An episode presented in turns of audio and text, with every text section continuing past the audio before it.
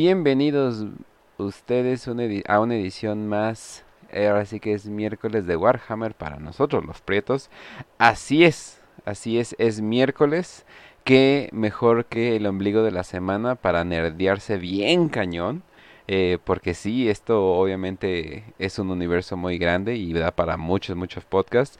Y algunos me preguntan, ¿le van a, ¿le van a seguir o cuándo le van a parar? Ahorita no hay planes para parar y pues el Lord ahorita no nos deja para parar. Eh, cuando vean ustedes de que hablamos en general de algo y dicen, ah, ¿habrá más historia de eso? La respuesta es sí. Y pues qué mejor para, para este miércoles que la compañía de Facio. Facio, ¿cómo estás? Muy bien, Kench, aquí ya listo para darle con estos temas, que ya son los más densos, podríamos decir, porque es de los que más tenemos información, y al mismo tiempo de los, o sea, lo que hoy les vamos a dar es una, solo una embarrada, porque para esto sí es como, son detalles y detalles, pero pues hay que hacerlo ameno para ustedes, y qué mejor forma de empezar que con la Gran Cruzada. Así es, ajá. No, y esta Gran Cruzada, y que digo, es una de las piezas más grandes en la historia de, de Warhammer. Y sin embargo, no le dan tanto enfoque como la herejía de Horus. Es que la herejía de Horus ya fue como que vergazos para todos. Entonces como que ya, o sea, como que tomó más relevancia. Pero a mí me agrada, a mí me agrada mucho esta época pre-herejía. Tampoco voy a decir que este...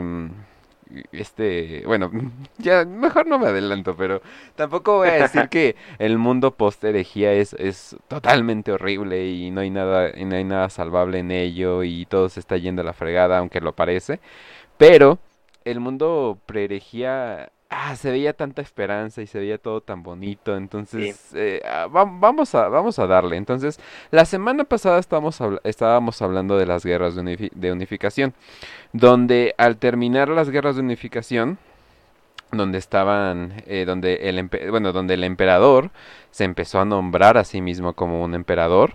Entonces, eh, que era, estaba bajo el banner de Raptor Imperialis o algo por el estilo, ¿no? Raptor Imperialis. Sí, en esa época era era, era ese símbolo que es como la cabeza de un águila. Y trae como cuatro rayos así atravesados. Y es como la bandera imperial como primitiva, ¿no? Del preimperio de la humanidad. Es como, sí, un presidente. Sí, exacto. Eh, era el prototipo, ¿no? Eh, y, ya luego se empieza a nombrar al mismo el emperador de la humanidad, ¿no? Y todo el mundo así de, ¿y quién te llamó a ti emperador, no? Y eso, eso es más que nada de lo que se trata toda, toda esta, la gran cruzada, ¿no? Pero, ¿dónde te gustaría empezar en ese tema? Eh, yo voy a empezar, vamos a empezar con la creación del proyecto de los primarcas.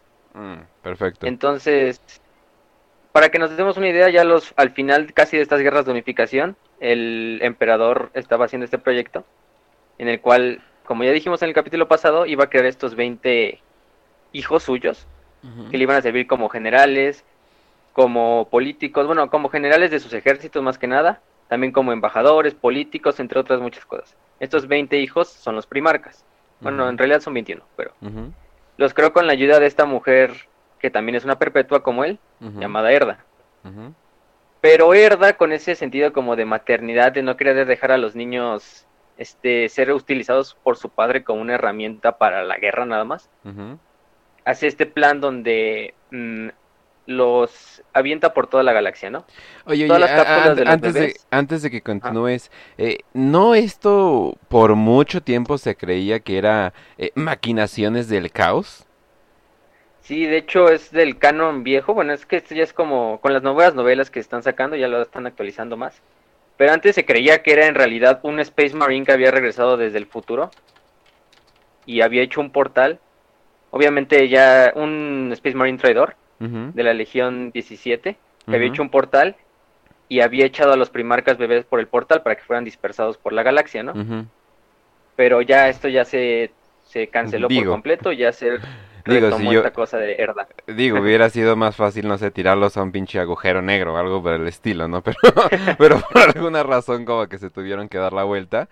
O pudiera ser que ella bajo la influencia del caos pero eh, Erda pensando de que, no, pues eh, en realidad esto es como que un sentido materno, pero en realidad está siendo eh, como manipulada. Eso podría ser, ¿no? Una, una teoría para unir las dos, pero esto ya suena como revisionismo histórico, ¿no?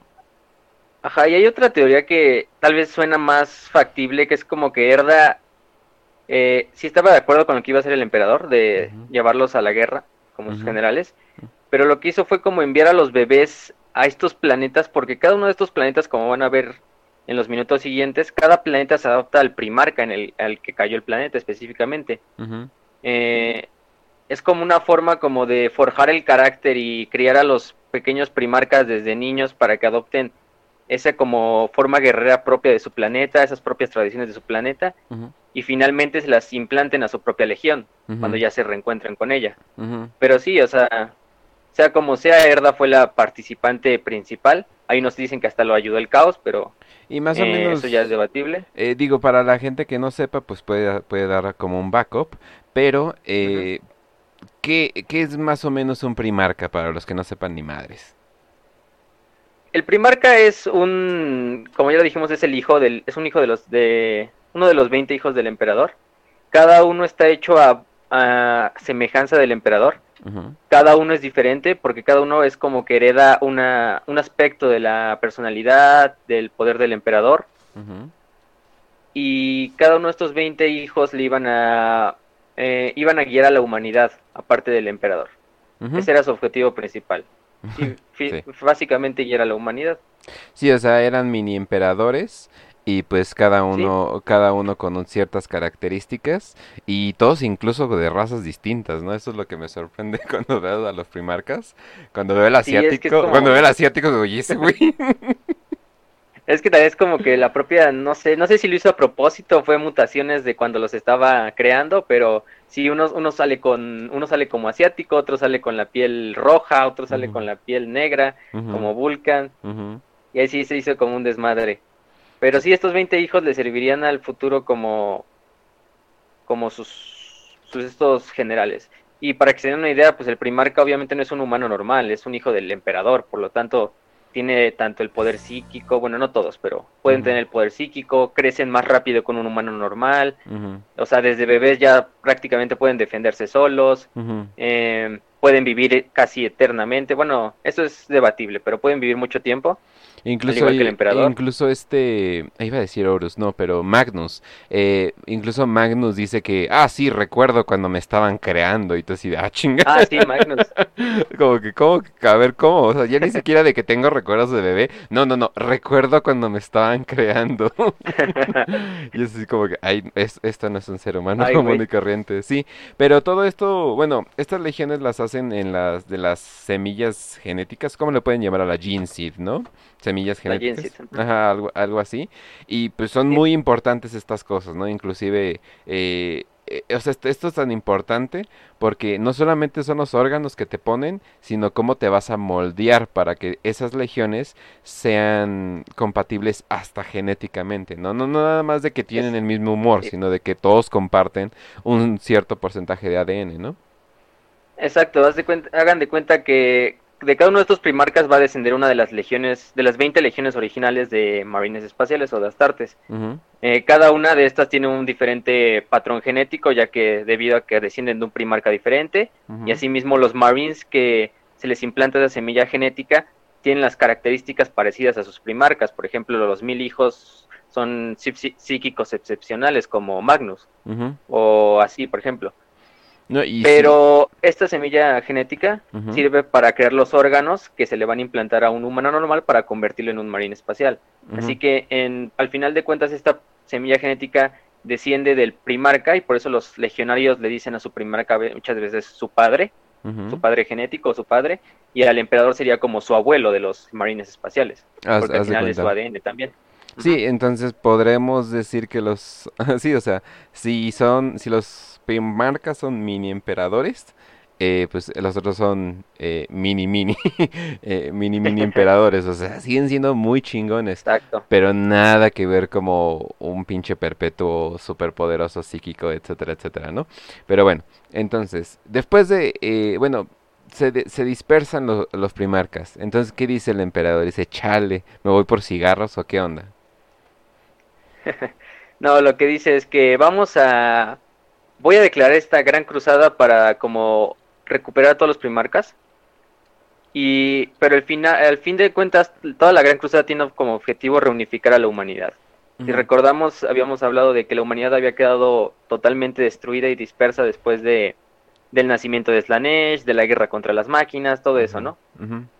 Todas las colonias habían quedado aisladas, entonces el emperador ve como este, como esta, em, esta meta como matar a un pájaro de dos, como matar dos pájaros de un tiro, ¿no? Tanto reunir a los primarcas otra vez, como reunificar a la humanidad, bajo lo que él creó que se llama la verdad imperial, que es como esta filosofía eh, secular, o sea, sin religión, de de ascender a la humanidad a lo más grande y ser los dominadores de la galaxia, básicamente. No, y además eh, el hecho de que, pues digo, ya que vamos a salir en, bola, pues mejor hay que aprovechar y de, y de paso conquistamos la eh, conquistamos eh, pues al principio el sistema solar no y ya ya obviamente ya lo ya luego la galaxia. Pero sí a ver entonces en esta gran cruzada dónde sería bueno hacer la primera parada para hablar tantito de ello la primera parada yo creo que sería buena cuando ya el emperador eh, libera como a las legiones astartes, a las que serán las legiones astartes, a las 20. Pero, y la primera batalla sería la pacificación de Luna. La Luna ya era un planeta, bueno, era un territorio independiente de Tierra. Eh, lo manejaban unos cultos que eran cultos helenitas, que básicamente eran como cultos de genetistas, de científicos genetistas. Y lo que hizo fue mandar a, la, a tres legiones, a la Legión 16, a la 7 y a la 13, que posteriormente ya van a tener un nombre. En esta época solo se llamaban por su número. Ya cuando se reencuentran con su primarca se les bautiza o, o ya se les da un nombre oficial.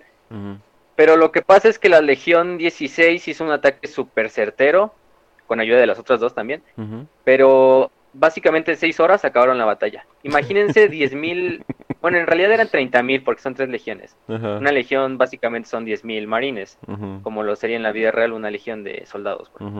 Se supone, ¿no? Eh, se supone, se supone, porque ya después todas las legiones le empiezan a subir y así luego hay legiones que llegan a cien mil legionarios y cosas así. Pero sí, entonces la legión 16 hace este ataque súper eh, calculado y la Legión 16 se gana el título de los Lobos Lunares. Los Lobos Lunares serían la... serían... son los hijos de Horus, son la legión que desciende de Horus, básicamente. Estos, estos legionarios ganarían este nombre porque los cultos le habían dicho al emperador que retirara a sus lobos porque ya prácticamente estaban como destruyendo todo, ¿no? O sea, aniquilaron un buen de, de ciudadanos y todo. Y básicamente le dice, retroceda a tus lobos. Y entonces el emperador ya como título, como una medalla, ¿no? Como un reconocimiento a esta legión le da ese título, ¿no? De los lobos de la luna. No, y ojo, eh, hay una manera en que se pudo haber evitado todo esto. Es de que las personas en la luna admitieran la verdad imperial y ya, Exacto. ¿no? O sea, lo hubieran podido evitar, pero tenían esta religión selenita, que se supone que pues obviamente iban a adorar la luna.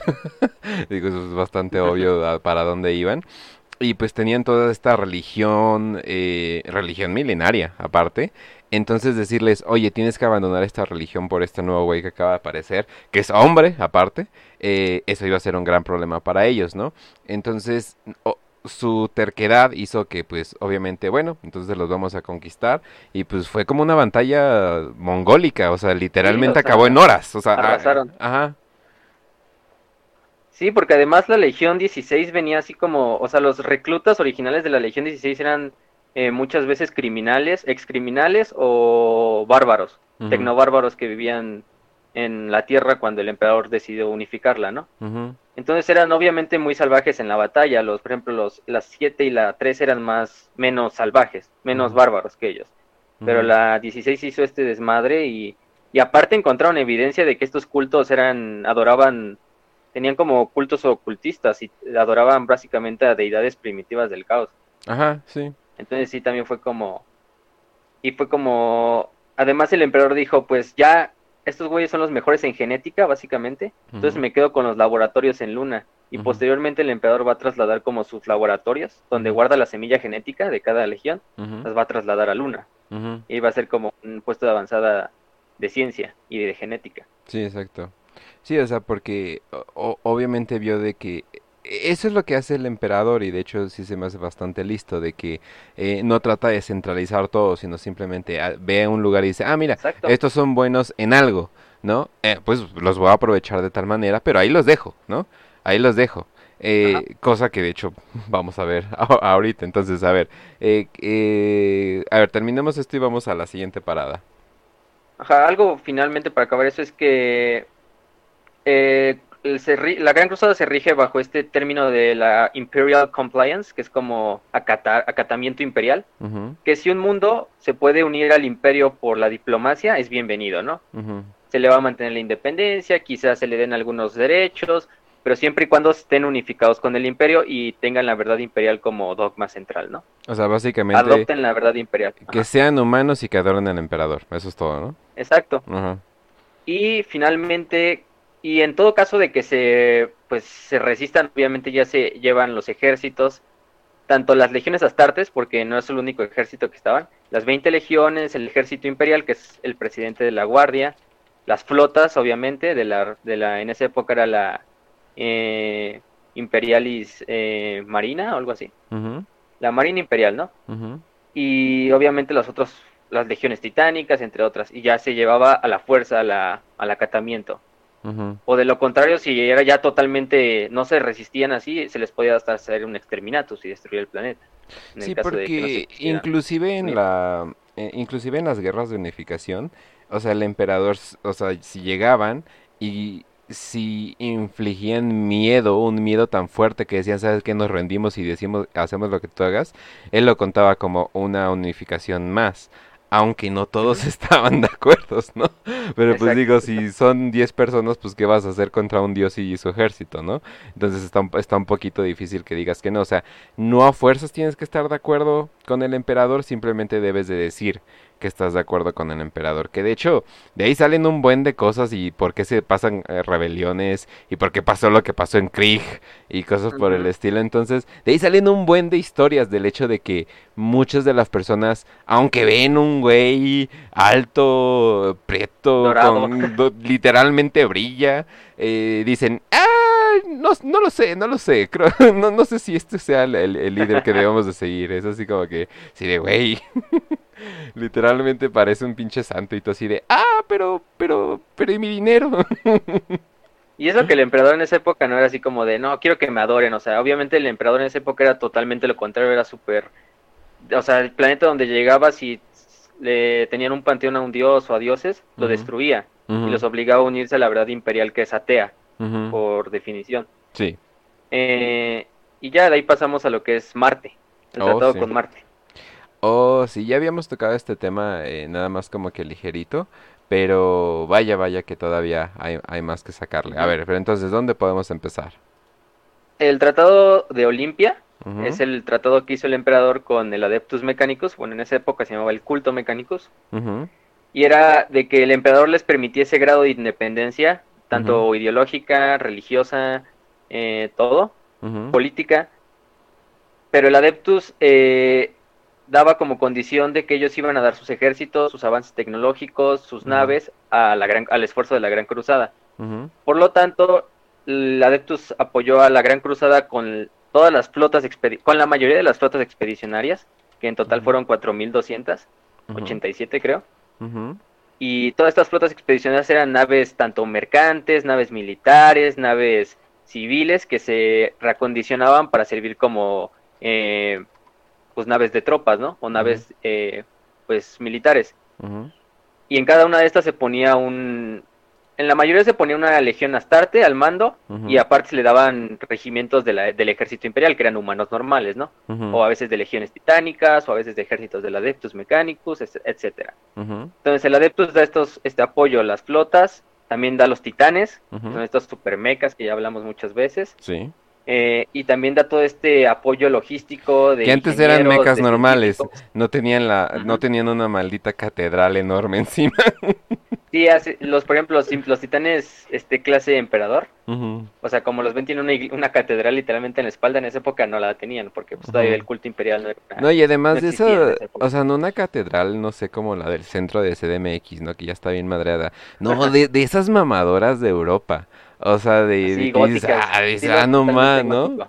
O sea, o sea imagínate que... Ah, ¿cómo se llamaba la que se quemó? Ya se me fue el nombre. Ah, Notre Dame. Notre, Notre Dame. Ajá, imagínate Notre Dame pero encima de un... pero, que esté encima de un titán y es una cosa enorme que está listo para destruir cosas. Sería como que, ah, no más. E igual las naves, las naves también parecen catedrales que vuelan, o sea, es como si sí. los motores una catedral y la mandaras al espacio. Ya cuando hablemos toda la estética imperial. Ya cuando hablemos bien bien de las hermanas de la batalla que les tiran iglesias a las personas. y todo eso, todo eso es genial. Pero bueno, a ver, eh, los tecnosacerdotes eh, de Marte, ¿qué estaban haciendo antes? Pues simplemente adorando a la tecnología y todo lo que tiene que ver con la tecnología, ¿no? Todo esto se lo, se lo decían que era eh, su dios, que sería el Omnisaya, que...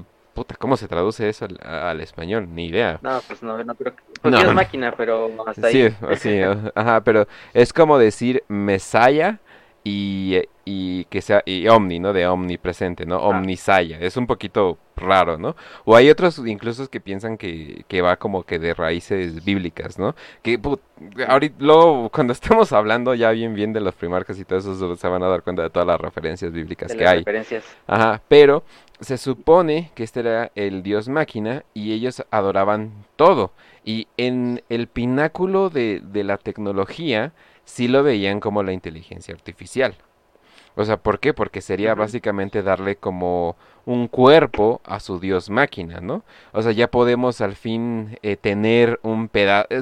es como si... Mm, e, es como la, es como cuando los católicos y los sudarios, ¿no? Es así de no manches, esto es como que literal polvo mágico de Dios impregnado, ¿no? O sea, sería así de, sería así de tan fuerte de que alguien llegue y tuviera algún eh, algún formato para poder hacer la tecnología de la, de la inteligencia artificial, ¿no? Pero de repente llega un tipo altote eh, y llega en el Monte Olimpo, ¿verdad? Sí, el Monte Olimpo de Marte. Por eso se llama el Tratado de Olimpo. Ajá, o sea, literalmente, o sea, vean todas las referencias que hay, por Dios, ¿no? Entonces llega y a la mayoría dice, bueno, no a la mayoría, pero eh, la vista pública es de que el emperador es el Omnisaya, ¿no? Exacto. Y no sí, solo... porque... Ajá. No vas. No vas, no vas. Porque el emperador es este gran científico, gran ingeniero, o sea, es todo ese güey, ya, ya vimos que es todo. Entonces, el, el, la mayoría de los tecnosacerdotes sí lo veían como una encarnación, ¿no? De una encarnación del Omnisaya, o quizá como una personificación, un, un transporte nada más del Omnisaya. Otros no, pero la mayoría fueron aceptaron al emperador como el Omnisaya.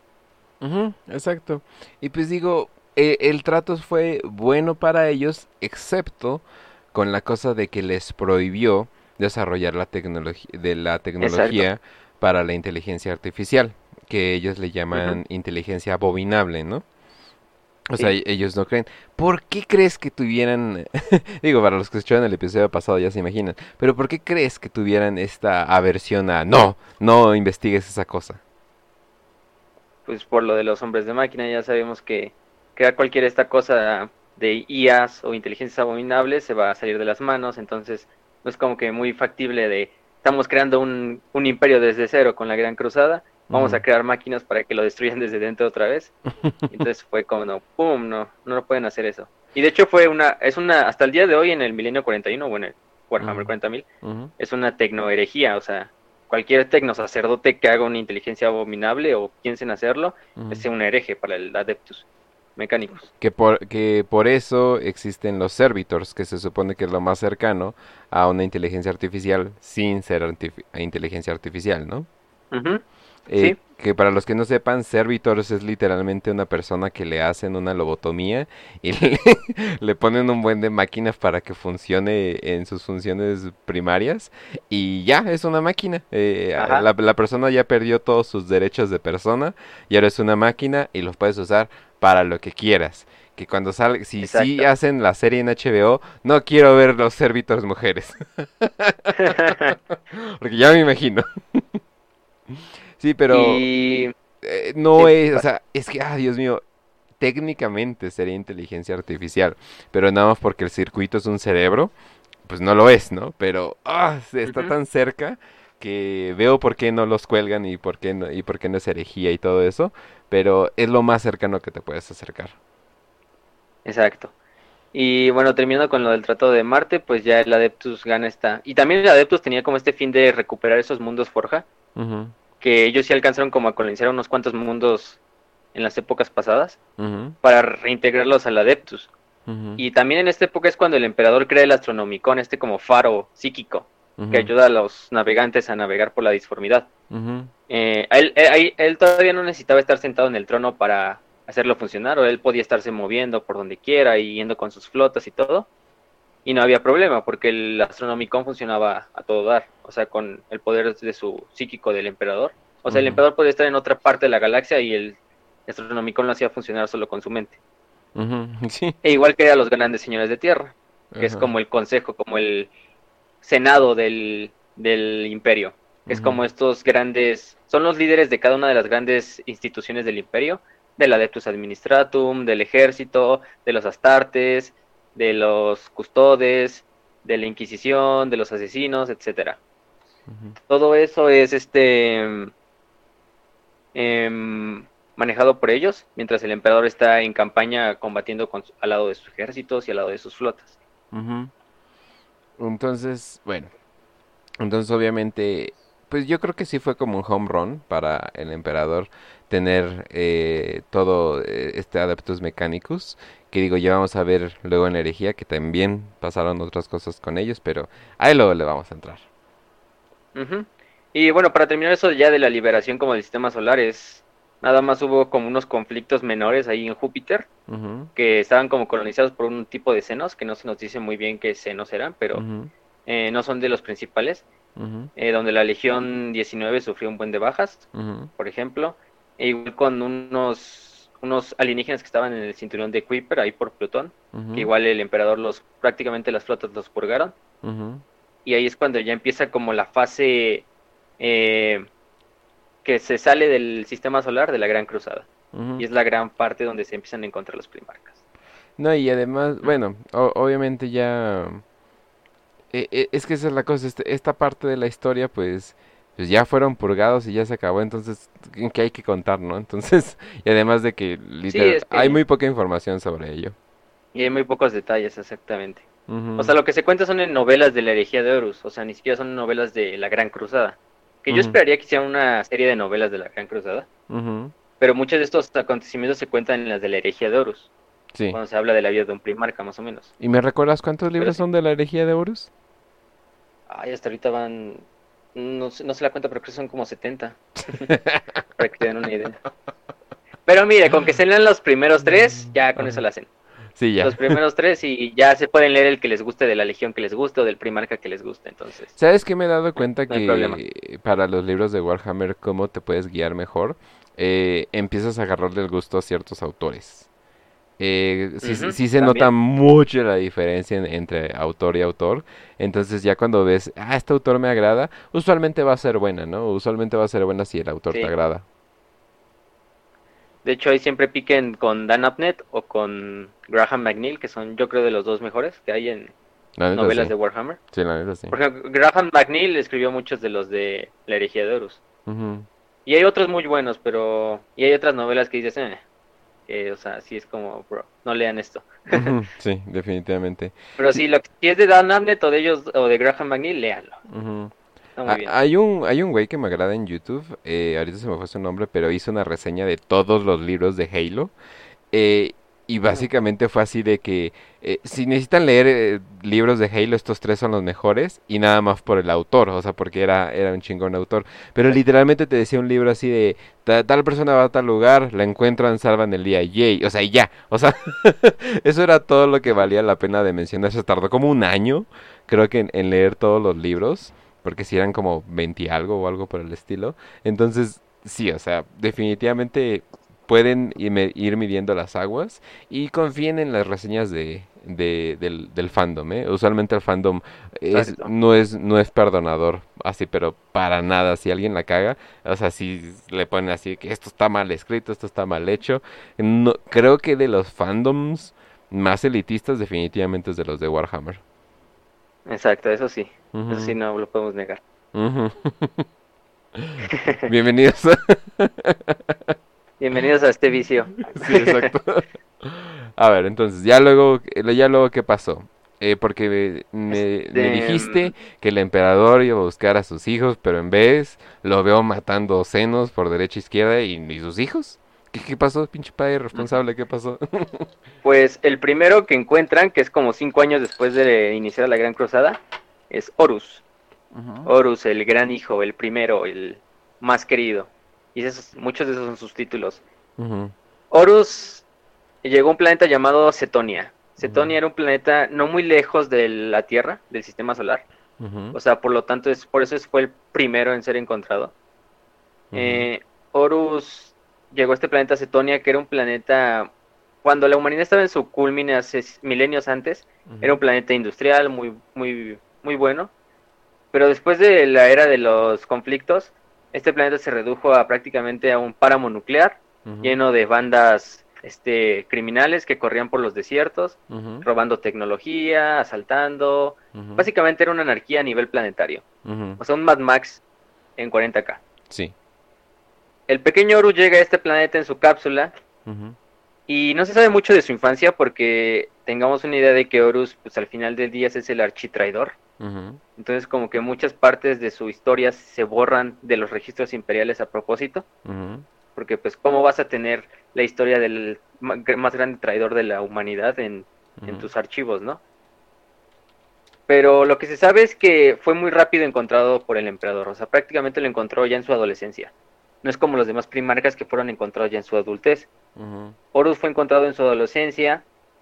Eh, se dice que estaba con una de esas bandas de criminales. Pero lo que hacía es que. Mm, pero nunca ascendió como a ser el líder de una de estas bandas, ni nada de eso. O sea, simplemente el emperador llegó, lo rastreó, lo encontró en el planeta, lo recuperó y se lo llevó otra vez a su flota. Lo cual, a Terra. Lo cual es raro. Y a su flota. Lo cual es raro, porque usualmente estos primarcas, desde chiquitos, como que la gente empieza a notar de que, ah, cabrón, eh, eh, como que este, este niño es como que especialón. No, además de que está creciendo en chinga. La verdad es que mide 2 metros 80 el güey. Ajá, es como que, como que te estás dando cuenta de que esto, usualmente ya cuando llegan, ya son o líderes de tal lugar, ya tienen su fortaleza, ya, mira, mira. o armaron una rebelión. Ajá, sí, mira, mira, papi, ya hice este castillo, ¿no? Y todo eso, ¿no? Como que, o sea, es como que, ah, caray, usualmente brilla. El hecho de que Horus fue como, como le llaman un, un late bloomer, ¿no? O sea, alguien que se tardó, ¿no? Ajá. Sí, básicamente, pues, por esta misma razón es que el emperador es como con el que más cariño le tiene porque es con el que más tiempo pasa, o sea, hasta que encuentren al segundo primarca va a pasar mucho tiempo, creo que son como 15 años si no mal recuerdo. Entonces, en todo este tiempo Horus está junto a su padre, tanto en la tierra como cuando el emperador iba en la flota expedicionaria número uno, que era la suya. Eh, iba al bordo de su nave, que es la Bucéfalo, que es la nave insignia del emperador. Y ahí lo criaba, y lo, le enseñó todo, tanto de política, de arte marcial, de eh, tácticas, todo lo que fuera. Yo le parece. Y Horus heredó este como carisma del emperador. Sí, e, es, eso te iba a decir. Eh, Además, bueno, además de que por alguna razón el emperador dijo, sí, este va a salir sin cabello. Eh, por, alguna razón, eh, este salió así sin ni un pinche pelo. A mí se me hace que el güey es totalmente lampiño. Pero, en, sí, exacto, o sea, desarrolló este carisma de que cuando llega la herejía de Horus sí te duele. O sea, porque sabes, eh, sabes el cariño que le tiene. Sabes que en sí, le, o sea, le dañó, o sea, lo lastimó este eh, este Horus al emperador porque el emperador se detuvo, o sea, porque no lo quería lastimar, ¿no? Yo creo que todavía... Dudó en matarlo.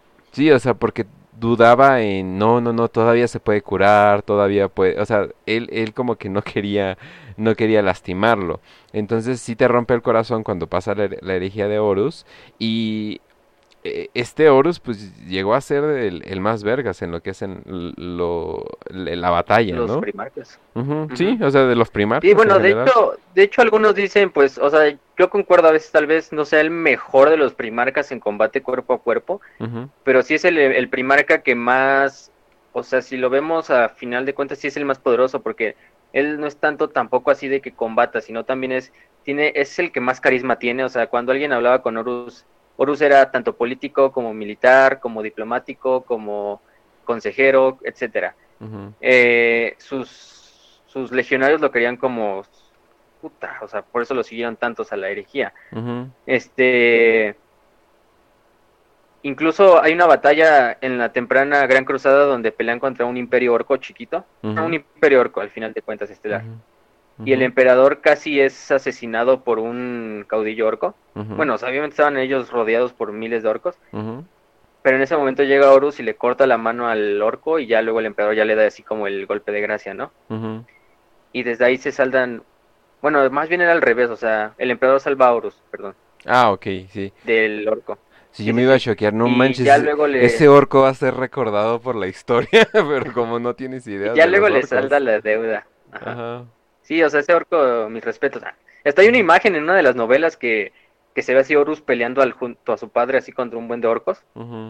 eh, y es cuando ese cariño que le agarra a Horus es pues el más grande de sus hijos, es el primero que encuentra, el que cría personalmente, el más grande de sus generales, es prácticamente una imprenta del, una impronta del emperador mismo, porque básicamente la personalidad carismática del emperador y también la astucia.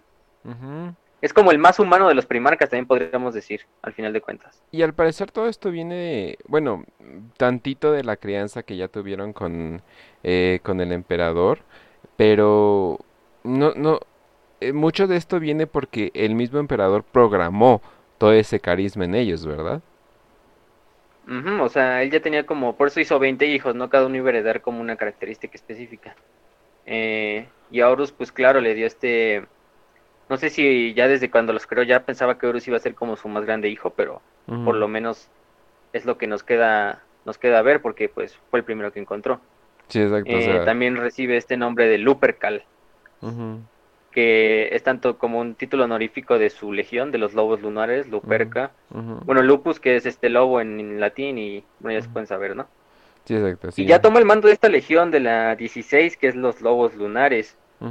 Y prácticamente es una legión que primero se reúne con su primarca, o sea, obviamente ellos son los más, por eso también se les ve mucho a la cabeza eh, a los lobos lunares, luego su orgullo más tarde en la herejía de Horus y en la Gran Cruzada. Eh, de hecho, eran la legión que más como triunfos consiguió en la Gran Cruzada. Y nombra como estos, o sea, trae muchas tradiciones de su planeta natal, de Cetonia, y las pone en la legión. O sea, por ejemplo, ya deja de reclutar gente de la Tierra y empieza a reclutar de los propia gente de Cetonia. Eh, por ejemplo, crea esta guardia personal que se llaman los Ustairin, que son estos marines con armadura de exterminador, del cual una persona muy importante llamada Ezequiel Abaddon se vuelve el primer capitán. Abaddon, muchos lo reconocerán en el lore por Abaddon de The Spoiler, o Abaddon el saqueador. Abaddon, pues Abaddon es quizá al mismo nivel de Horus en cuanto a nivel de personaje, porque Horus, Abaddon sigue vivo hasta el milenio 41 y es prácticamente líder del caos hoy. Sí. Pero Abaddon sí en esa época lo encuentra y se vuelve como su más grande, su mano derecha básicamente. Igual cree este como consejo. Y cuando te le pusieron el nombre de Abaddon, yo creo que dijeron, este nunca nos va a traicionar. Crea él este, el Mornival, que es como un consejo de cuatro capitanes de la legión, que le dan como consejos a Horus, en el cual estaban Abaddon, Garbier Lorken, que es otro güey que va a seguir en el futuro, que vamos a hablar más en la herejía. Eh, Horus Aximan, que le decían el Horus chiquito porque se parecía mucho a Horus, pero era un poco más bajo que Horus, obviamente. Y Tarik Torgadon, que era otro de los capitanes, creo que era de la, no me acuerdo de la compañía. Pero, y es algo curioso porque estos cuatro hijos son como en la mitología egipcia, Horus también tiene cuatro hijos. Y estos cuatro hijos cada uno tiene una personalidad diferente.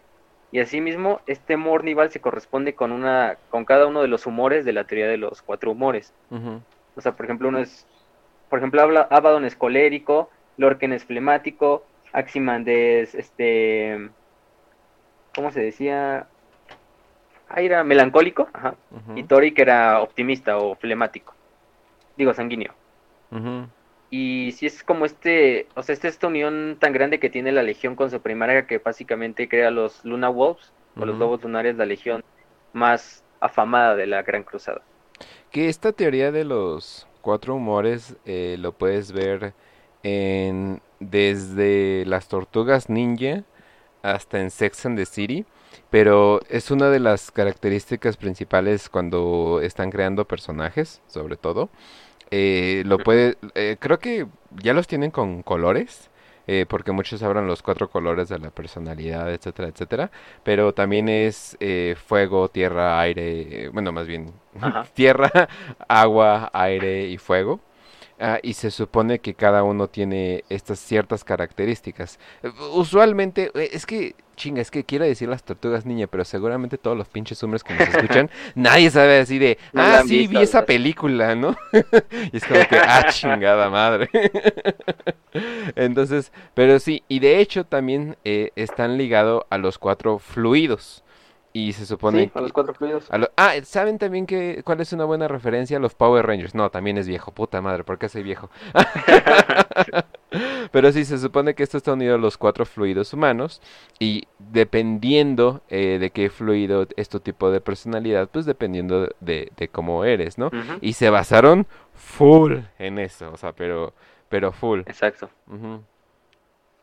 Pero Y. Horus también es como ese primarca que dices así como, pues ese primarca que siempre va a estar como, o sea, es astuto, pero al mismo tiempo es como que muy condescendiente con sus legionarios, o sea, mientras por ejemplo Robot Gilliman, digamos, no, es que esos Marines de esa legión hicieron un ataque con motos y así lograron la victoria, ¿no? El robot te diría, no, es que eso no es, eso no va con el Codex Astartes, ¿no? Así Ujú. no lo deben hacer los Space Marines. Ay, El sí. Horus le diría al Abaddon, a ver, güey, cópiame eso que hicieron esos güeyes y me lo pones para la siguiente ofensiva que hagamos. Así básicamente. Sí. Y pues por eso ahí, ahí entra Horus, que es el gran personaje a futuro Sí, del que vamos a exacto. hablar. Sí, pero, Pero- bueno. Yendo. Luego, luego qué más, luego qué más sigue. Eh, después de esto sigue el descubrimiento del segundo primarca, que es también uno muy querido por todos, que es Lehman Ross, el Rey Lobo. Lehman Ross, este, básicamente su legión, que son los lobos espaciales. Que son literal- Eh, o sea que, que para los que estén, bueno, para los que no estén viendo el video, les vamos, les vamos a describir. eh, son güeyes que literalmente alarpean como vikingos, pero son Space Marines. Entonces, entonces los hace bastante genial, la verdad. Sí, son, son, cada legión tiene como su propio estilo estético, entonces pues los lobos espaciales son básicamente vikingos espaciales. Ujú. Sí, bueno, Eh, en este planeta. Ah, ¿Eh? eh, de estética, ¿cuál es tu legión favorita? De estética yo diría que los, bueno, o sea, mi legión favorita es los salamandras, pero estéticamente yo diría que los, a mí me gustan los mil hijos, o sea, su esquema de colores se ve muy bueno. Ah, Porque además es como egipcia también. Sí, sí, sí, es que luego veo, por ejemplo, de Imperial Fist, los puños imperiales, como, Dios mío, ¿quién soportaría ver eso? Es que como estética es como que, ah, Jesus, el color, ¿no? Pero de estética, la neta, los lobos se la dan, ¿eh? O sea, la, la neta sí, muy buena. sí, o sea, tienen una muy buena estética, el hecho de que tengan literales, bueno, no sé cómo entra esto al canon, pero tienen literales lobos, ¿no? Sí, o sea, y esto es algo gracioso y de que todos se burlan en la comunidad, que es como de que todo en su legión, sus vehículos, sus puestos de soldados, sus rangos, son así como que tienen por lo menos una vez la palabra lobo. Que la guardia del lobo, que el padre lobo, que los máquina, que los este em, los sacerdotes rúnicos, los sacerdotes lobo y cosas así, ¿no? Y pero es esta estética así como vikinga, pero aparte con lobos. O sea, porque, o sea, el lobo no es un animal muy representativo de la mitología nórdica, pero Esto sí lo mezclaron. Pero entonces Lemon Rose cae en este planeta que se llamaba Fenris. Fenris es un planeta que imagínense, es Que el nombre, Escandinavia ha hecho un planeta. eh, que el nombre también, Fenris. El es nombre, ya como que, oh. Jesus.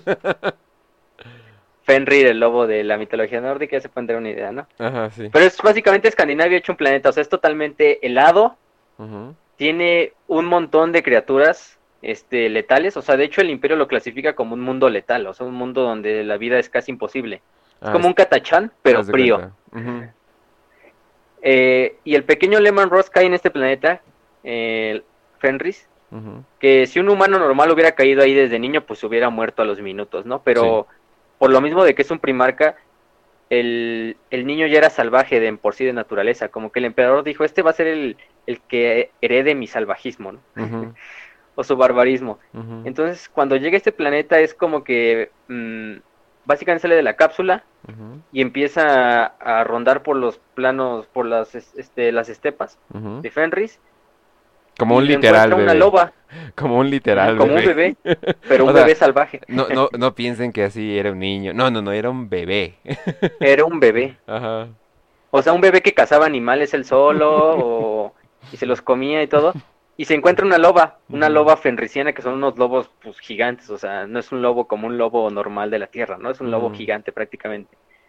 Pero muy parecido a la historia de Rómulo y Remo, lo adopta esta loba. Exacto, ajá, eso mismo iba a mencionar, ajá. Lo adopta la loba y la loba lo cría por hasta más o menos por la niñez, ¿no? Ya casi llegando a la pubertad, ¿no? Junto a sus otros cachorros, ¿no? Junto a los cachorros de la loba. Pero hay una vez donde las tribus que vivían en este planeta, que son humanas, eh, básicamente tribus vikingas, imagínense, van y matan a la loba. Entonces el pequeño Lehman Ross empieza a defender a sus hermanos lobos, cachorritos. Y de hecho se dice que mató como una docena de hombres él solo, o sea, un niño básicamente como de 10 años mató a 12 hombres ya crecidos y todo. Y fue así tanto la sorpresa del rey cercano que básicamente le dijeron, tráiganse al niño. Y ya como que al niño le dijeron, no, pues no, no venimos a matarte. Y ya el niño aceptó y como que se fue con, con los con los aldeanos, ¿no? Con los hombres tribales. y se llevó a los bebés, se llevó a los cachorritos. No, imagínense qué tan cabrón era de que llega un grupo de adultos armados y así, oye, ¿quieres venir? Bueno, acepto. en vez de simplemente, o pinche niño, venga, O sea, en vez de pinche niño, vente y ya, ¿no? No, o sea, e, eso es lo que digo con los primarcas, de que desde chiquito se veía de que, hay chinga, como que este va para grande, ¿no? Por eso me sorprende que, por eso me sorprende que Oro se haya tardado tanto. Es, es, algo, es algo que digo, ¿cómo nadie vio el potencial de ese niño? Y entonces llevan a este Junto a sus dos hermanos Lobo, que ya cuando ya sea un primarca hecho y derecho, va a seguir peleando junto a sus hermanos Lobo, que ya son lobos crecidos. Y ahí es donde están las fotos con Leman, siempre casi siempre está con sus dos lobos. Y lo cría el rey, ¿no? Lo cría un rey, no me recuerdo el nombre obviamente, pero lo crían en este pueblo, en esta aldea. Y con el pasar del tiempo él se vuelve general como de las tropas de ese rey. Eh, logra como destruir a las demás tribus o unificarlas o conquistarlas eh, de Fenris. Y cuando el rey muere, este Leman asciende a ser el rey. El rey. llaman el rey lobo. El rey lobo, oh por Dios.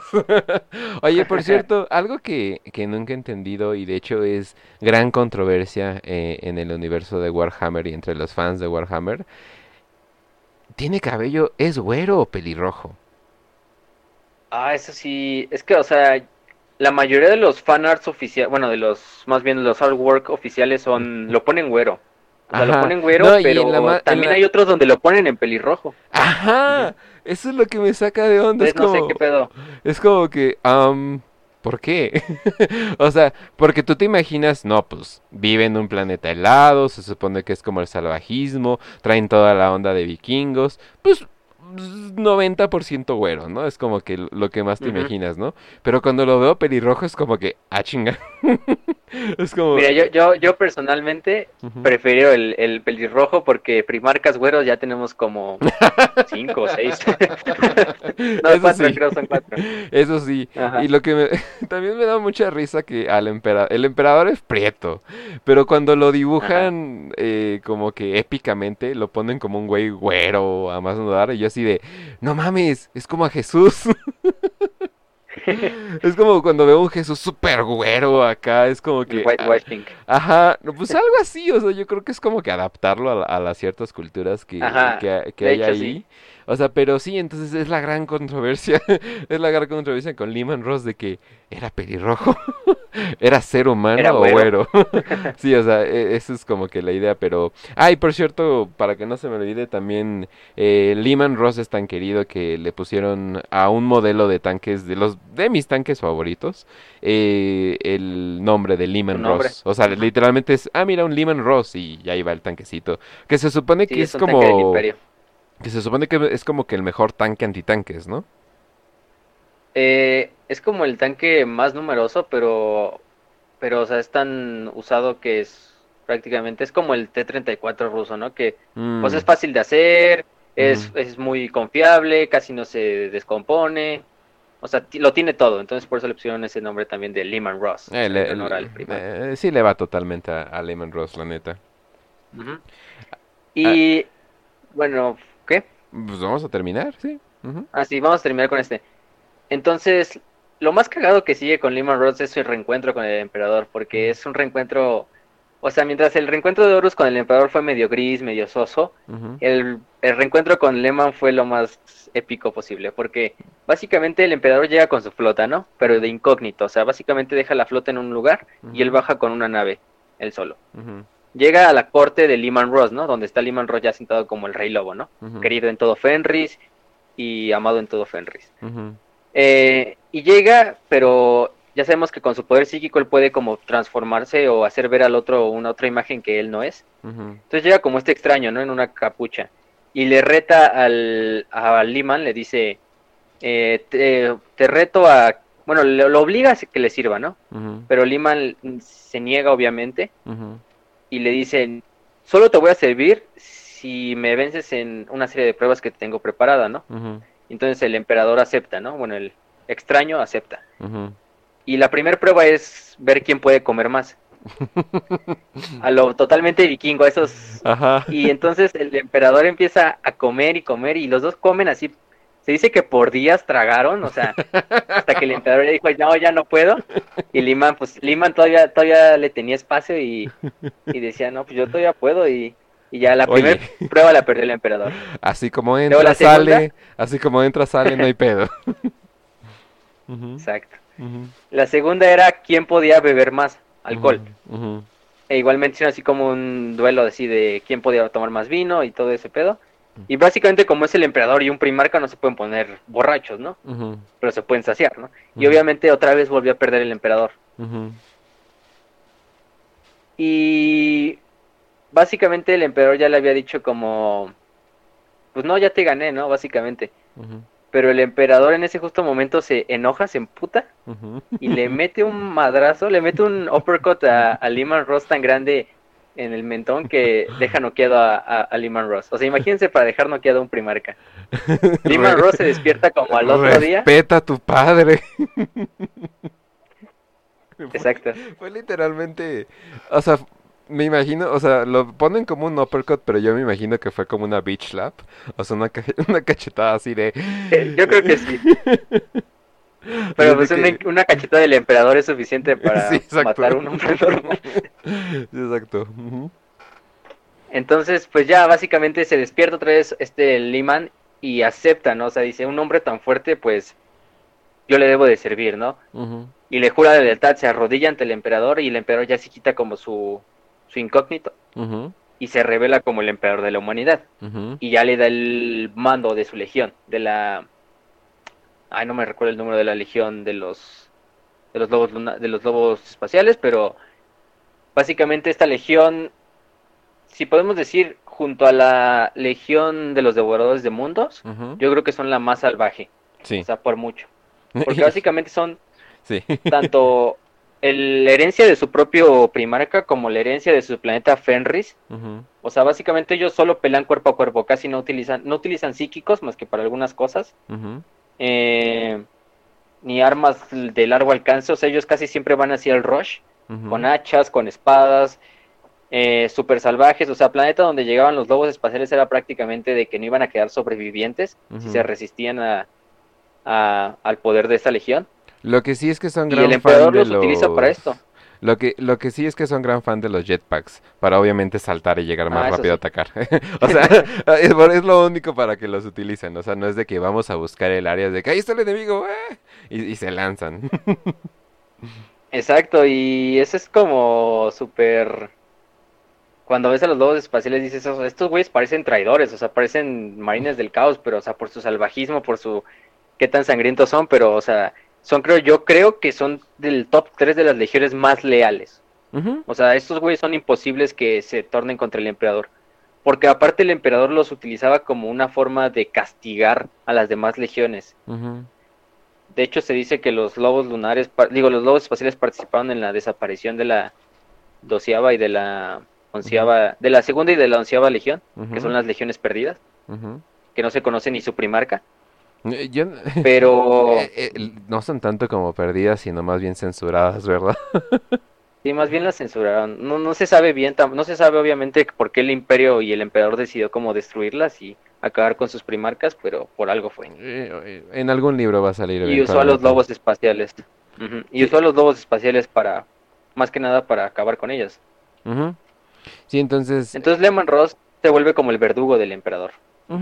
Sí, básicamente. Y inclusive todo el look. e- e- Es que mm, eh, ya usualmente cuando, por ejemplo, cuando hablas de garras, eh, garras de combate o garras eléctricas o no sé cómo, cómo, cómo le pueden llamar, usualmente lo que se viene a la mente, ah, como Wolverine, ¿no? Pero no solamente esta madre es más vieja que eso, sino de que eh, a uno, o sea, muchos, a muchos de sus guerreros literalmente les llaman Wolverine Claws.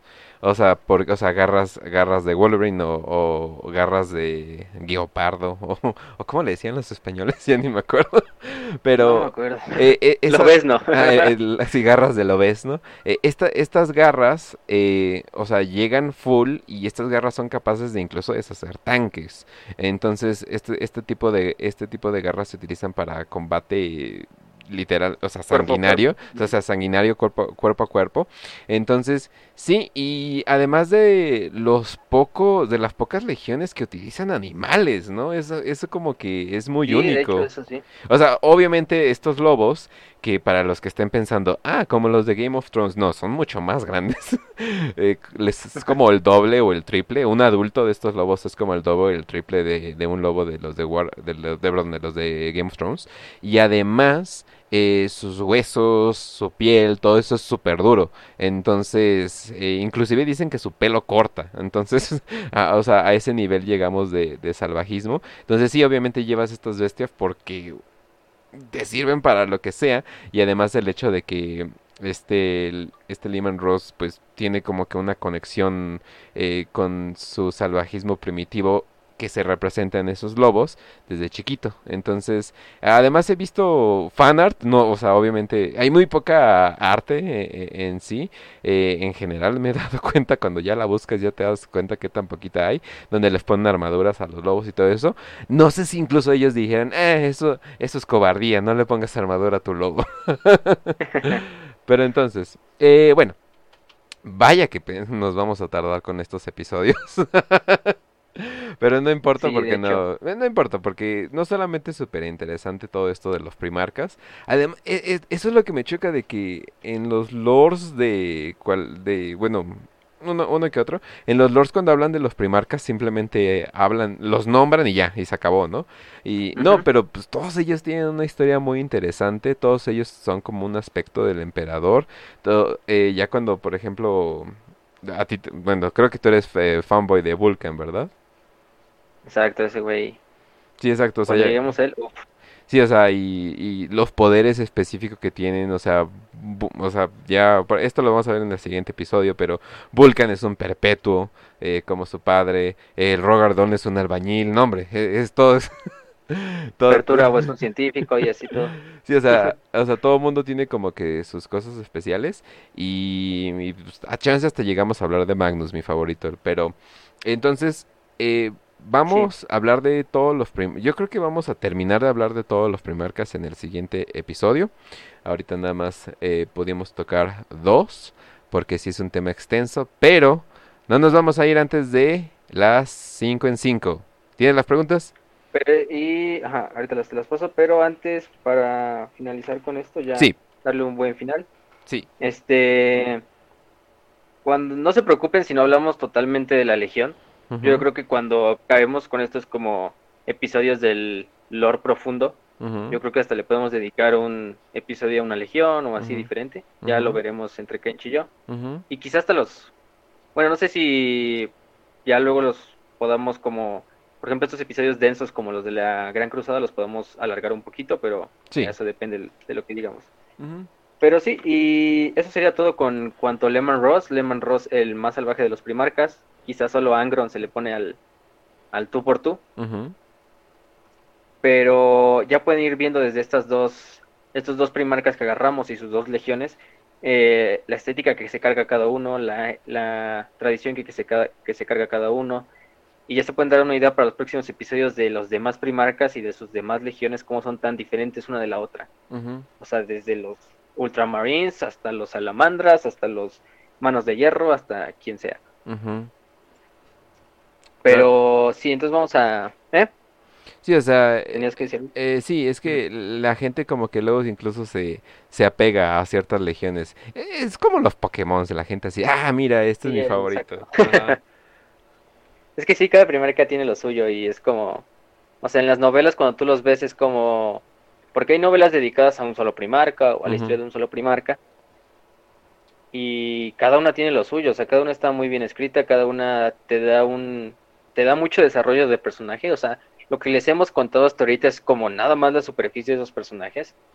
O sea, cuando ustedes leen las novelas se les, uf, o sea, se les da un panorama completo de estos personajes, de su, de su psique, de cómo piensan, de su forma de combate, de su moral, todo. Incluso cómo se refleja en sus legiones. Que por cierto, eh, obviamente no estamos apoyando la piratería, eh, Games Workshop te amamos, pero dicen que hay un canal de Telegram que se llama Warhammer para Petos, donde están las primeras tres novelas de las que estábamos hablando de la herejía de Euros y muchas más novelas más. Sí, de, de hecho, de hecho ya subí este mm, No, no, ya revelaste 30 que eres tú, no. no importa, no importa, me pueden rastrear. Bueno, ajá. Y ahí les podemos voy a seguir subiéndolas porque con la ayuda de alguien llamado, también lo voy a chilear ahorita que es Sahariel, la voz del emperador, sigan su página en Facebook y su y su canal en YouTube. Porque él se encarga, bueno, creo que tiene un equipo que se encarga de traducir obras, tanto las novelas de Warhammer e incluso ha traducido series en su canal de YouTube como la de Hellreach ¿Es español? y pues son más accesibles. No sé si es español o mexicano, pero yo creo que es español. Y, y No sé la verdad. Oye, pero como que tomas fuerza en hacerlo en un español neutral, ¿verdad? Sí, porque he visto muchas de sus traducciones y están muy bien hechas, o sea, Y es de no son español así como esas neutral. traducciones luego que Ajá, sí, sí. esas las traducciones que luego traducen todo literal, como Ah, se sí. escucha. Sí, sí, sí. Ah, sí, sí. Entonces sí, les recomiendo su página porque él ya tiene muchas de las novelas. O sea, yo voy a tratar de subirles las novelas que pueda en el canal. O las más como famosas, las más series. Ya le subí, de hecho, cinco, si no mal recuerdo, series Ujú. de novelas. Pero sí vayan a checarlo a él y dense también una pasada por el canal de Telegram. Nada más pongan hashtag novelas en el buscador y ahí les va a salir cada serie. Ya subí la de La herejía, la de los amos de la noche, la de los fantasmas de Gaunt y no me acuerdo de las demás. Ahorita Pero que tele- y ahorita que ya está hasta los las abuelas están instalando Telegram, eh, qué buena manera, eh, sobre todo para canales de mantener todo con hashtag para poder encontrar todo rápido. Muy, muy, muy buena Sí. manera, sí. La, la neta no se me había ocurrido ni siquiera en mi canal.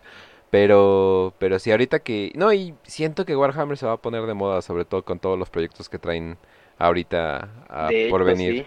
O sea, la serie, si pega, híjole, o sea, sí se va...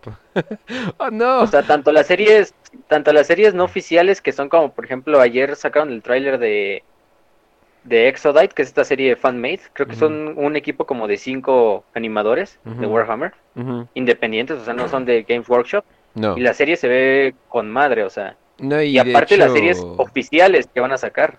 eh, y o cada sea, que uno ha- y cada uno ama Warhammer porque ha trabajado como que en proyectitos personales. ¿Y te acuerdas que compartiste el video de mm, Doom Slayer eh, versus ¿Qué? ¿Pero qué? ¿Versus, versus qué? Space Marine, ¿no? Ah, sí, sí, versus Space Marine. Ah, exacto. Esa animación lo hizo uno, uno de esos que De está hecho, trabajando para, para esa serie. Se ve con madres, o sea, la neta. Y cuando, verdad, y cuando vi al Tau, dije, ¡ah, la verga! Espera, están metiendo a todos aquí. O sea, no es como O Astartes. sí, va a ser una guerra Ajá. entre Astarte, Eldar y Tau. Güey, hicieron que los Tau se vieran chingones. La verdad, sí. O sea, como sí que hasta yo decía, ay, güey, los Tau, ay, ay, cabrón. Sí, y dicen, Hasta dan miedo los cabrones. sí, la neta, sí, o sea, me sorprendió. Yo dije, ah, caray, ya me dan miedo los peces, güey. Pero, no, eh, sí, entonces eh, se vienen series grandes, se vienen, cari- hasta, hasta va a haber una caricatura para niños.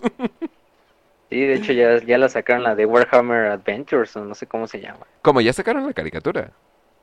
Bueno, no la caricatura, o sea, están El los libri- libritos, no Ah, sé si ok, están ok. libritos, ¿no? Pero de, no sé- de hecho no sé si le vayan a sacar animación, pero por lo menos el librito ya está.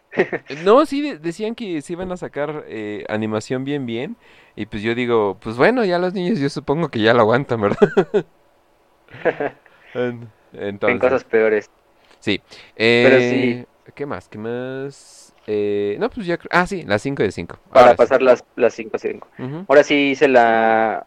Me llegaron muchas preguntas, en especial de los Caballeros Grises, que son un capítulo de marines espaciales, así que vamos a responderlas. Ok. Bueno, la primera, ¿por qué no hay primarcas mujeres?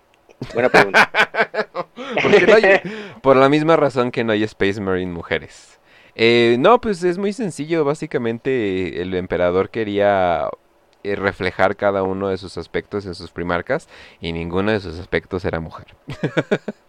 Y además yo creo que también era como mucho más fácil craftear desde cero, o sea, usando tu material genético eh, propio del emperador, mucho más fácil craftear un hombre ujú, que una mujer, porque de, bueno, o sea, en el antiguo canon pues nada más se sabía que el emperador los había creado desde él, o sea, sin la ayuda de Erda. Entonces era como mucho más fácil eh, crear desde eh, un cigoto un cigoto masculino desde un XY masculino.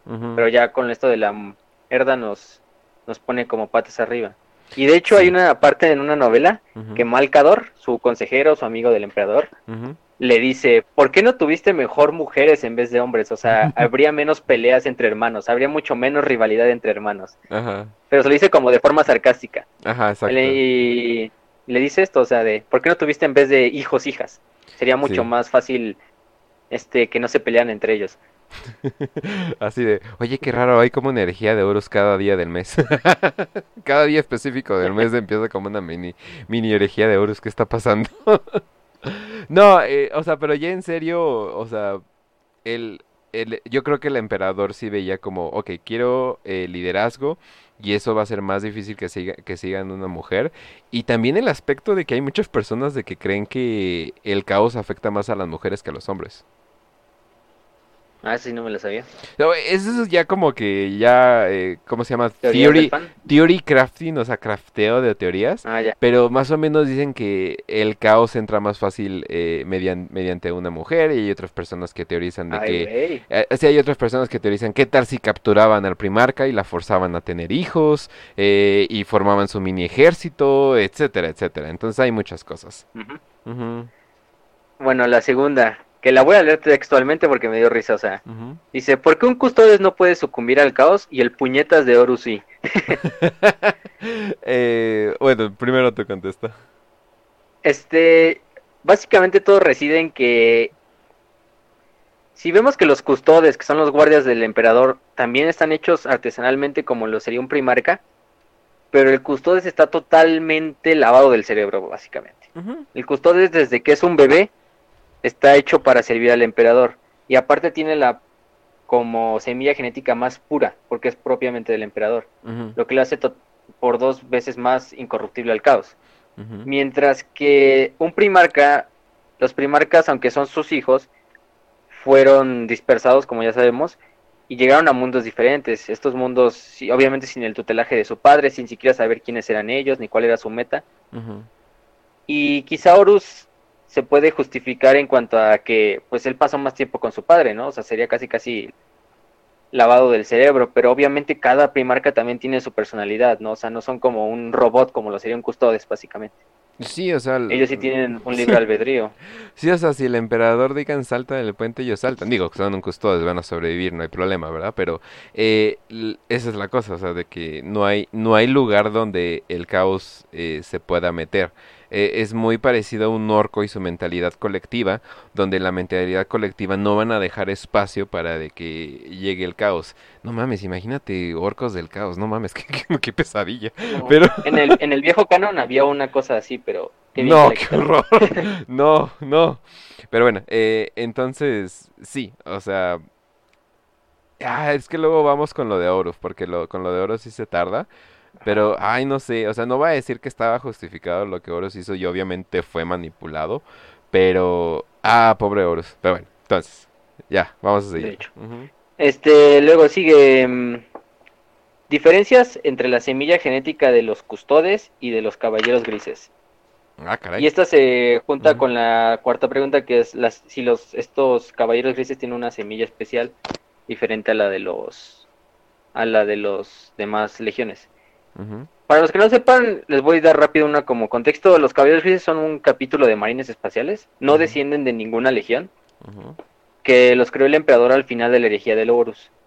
Estos, estos marines son especialmente diseñados para combatir demonios. Si los ven, casi siempre en el artwork son unos marines que se ven súper chonchos, o sea, más de lo que un marine se ve.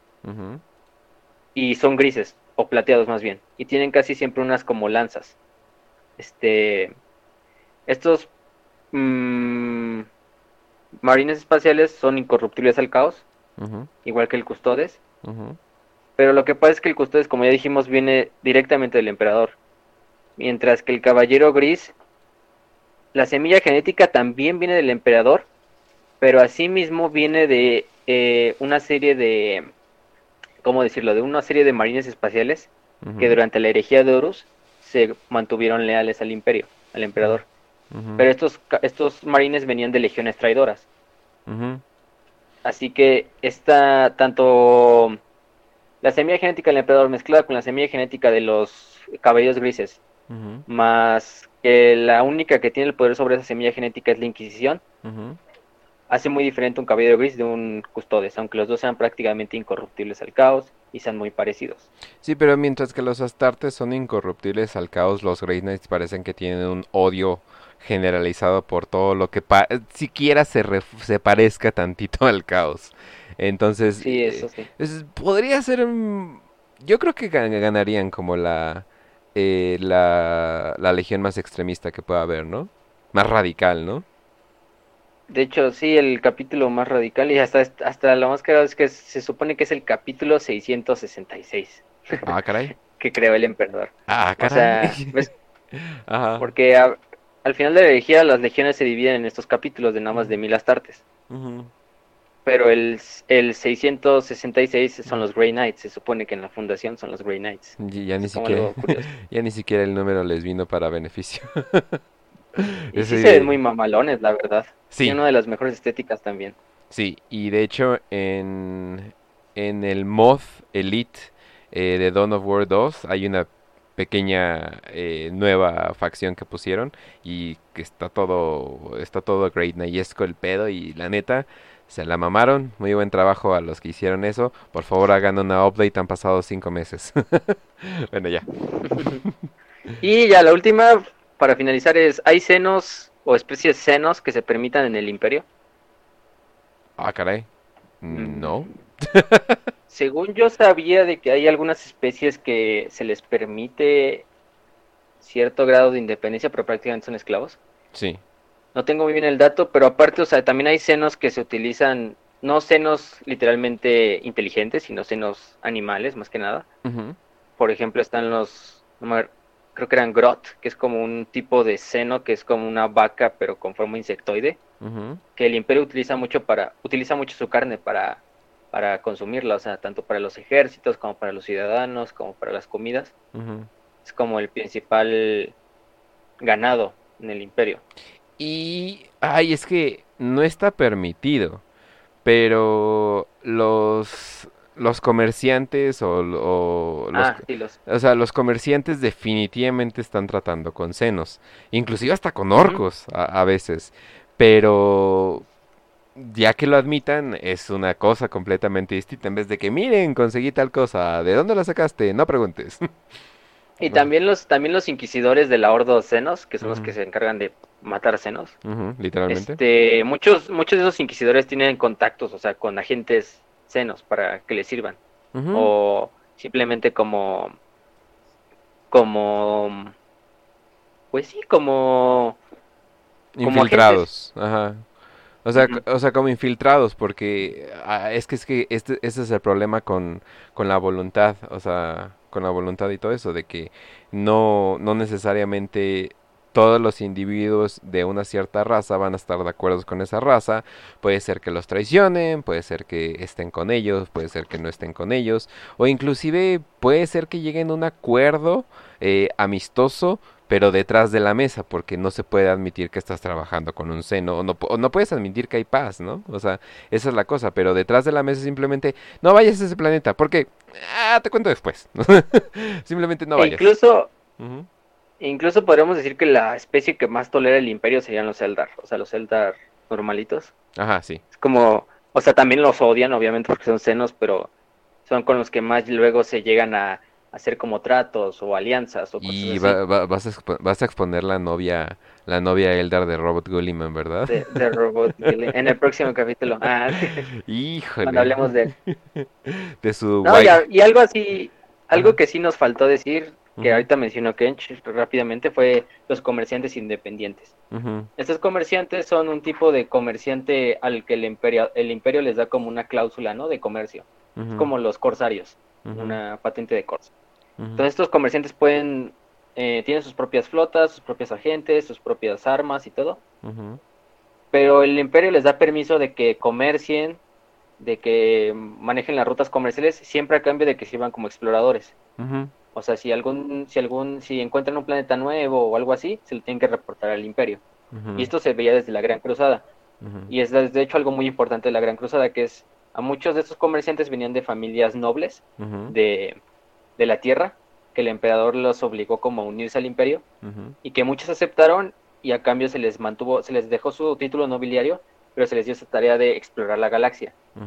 o sea, por ejemplo, muchas flotas mandaban primero a un comerciante independiente, y si el comerciante independiente muchas veces no regresaba, o ya le avisaba al imperio, no, pues aquí hay un planeta, acá hay un imperio orco, acá no sé qué hay, acá hay un planeta con muchos recursos, y se les seguía manteniendo, y hasta el día del milenio 41 sigue habiendo esos comerciantes, se llaman rogue traders en inglés, y son como casas nobles de comerciantes a los que el emperador les permite eh, comerciar dentro del imperio. Que si sale una serie, que si sale una serie acá live action mamalona, apuesto que o va a ser de un inquisidor o de, un rogue trader, o sea, no hay de dos. Sí, porque son como los personajes más como que más aventuras viven en, el universo de 40k. Sí, exacto. y de hecho el primer fue la primera edición del juego se llamaba Rogue Trader, Warhammer 40.000 Rogue Trader. Oh, eso no lo sabía. mira, mira nomás. Oh, okay. Y de hecho no estaba como enfocado en ellos. ya luego dijeron, ah, mira, es más interesante. le podemos explotar. Es más interesante estos hombrecitos azules, ¿no? Es como que... ah, me refiero a los... Eh, bueno, entonces, eh, ¿ya es la última pregunta? Sí, ya son todas. Muy bien, muy bien. Bueno, entonces eh, nos vemos la siguiente semana. Aquí están nuestros Twitter. Nos pueden seguir en YouTube, eh, literalmente Warhammer para nosotros los prietos, eh, para que entiendan qué onda YouTube. Nos pueden seguir en Facebook, que se llama Warhammer para prietos, ¿verdad? Mm, por nosotros los prietos. Así no le ah, ok, ok. Ah, ah también por eso, ¿verdad? Eh... Pero es fácil de encontrar. Sí, exacto. no hay otra página que tenga ese nombre parecido. Busquen Warhammer Prietos y ya le hicieron. Eh, un muy buen Telegram donde pueden leer de la historia a, a, fondo y todavía más a fondo sin, sin leer las novelas que, que, están ahí. Y pues ya saben, cualquier pregunta nos pueden poner aquí, las vamos a poner en los 5 de 5 o vénganse a la, vénganse a la en vivo y probablemente si hacen una pregunta en el chat, probablemente la vamos a leer. Entonces, no se, no se preocupen. Bueno, bueno, entonces, eh, ¿cómo nos despedimos, Facio? Pues nada, gente, sigan compartiendo esto. Ya saben, comenten, compartan, dejen sus preguntas tanto en Facebook como en YouTube. Las respondemos o las ponemos en esta lista de las cinco. Eh, si quieren, de hecho, si quieren, eh, como dijo Ken, si quieren participar en vivo, pues nos pueden hasta mandar un mensaje y ya lo consideramos y los podemos invitar ya a un programa para que den sus preguntas o si alguien son muy si alguien es muy aficionado del lore en la audiencia y quiere también dar su conocimiento, pues ahí puede puede mensajearnos, ¿no? Ya les dejamos nuestros twitters. Y pues nada, gente, eh, váyanse a leer las novelas, eh, vean los videos, vean las animaciones, hay muchas cosas para sacar de este universo. Está saliendo eh, mucho fan Está saliendo mucho fan art, muchas animaciones de fans, la neta, muy mamalonas. Creo que uh, Astartes como que inspiró toda una ola de animadores, ¿verdad? Sí, de hecho, sí, o sea, básicamente después de eso ya han salido Death of Hope, va a salir The Exodite, va a salir eh, Hellrich. Pero sí, síganos entonces, eh, compártanlo y nos vemos en la próxima. Salud y victoria, y que el emperador los acompañe.